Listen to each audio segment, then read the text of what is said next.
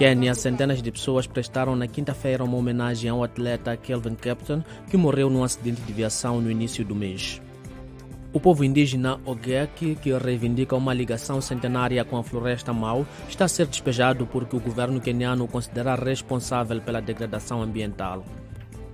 Nigéria, o volume de comércio com a China continuará a crescer à medida que os dois países aprofundem as suas relações e intercâmbios de acordo com especialistas nigerianos.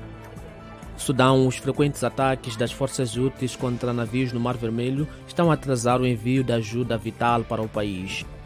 A África do Sul planeia aumentar os impostos e as despesas com os subsídios sociais antes das eleições gerais de maio, num contexto de crescimento lento e de elevada dívida, informou o governo na quarta-feira.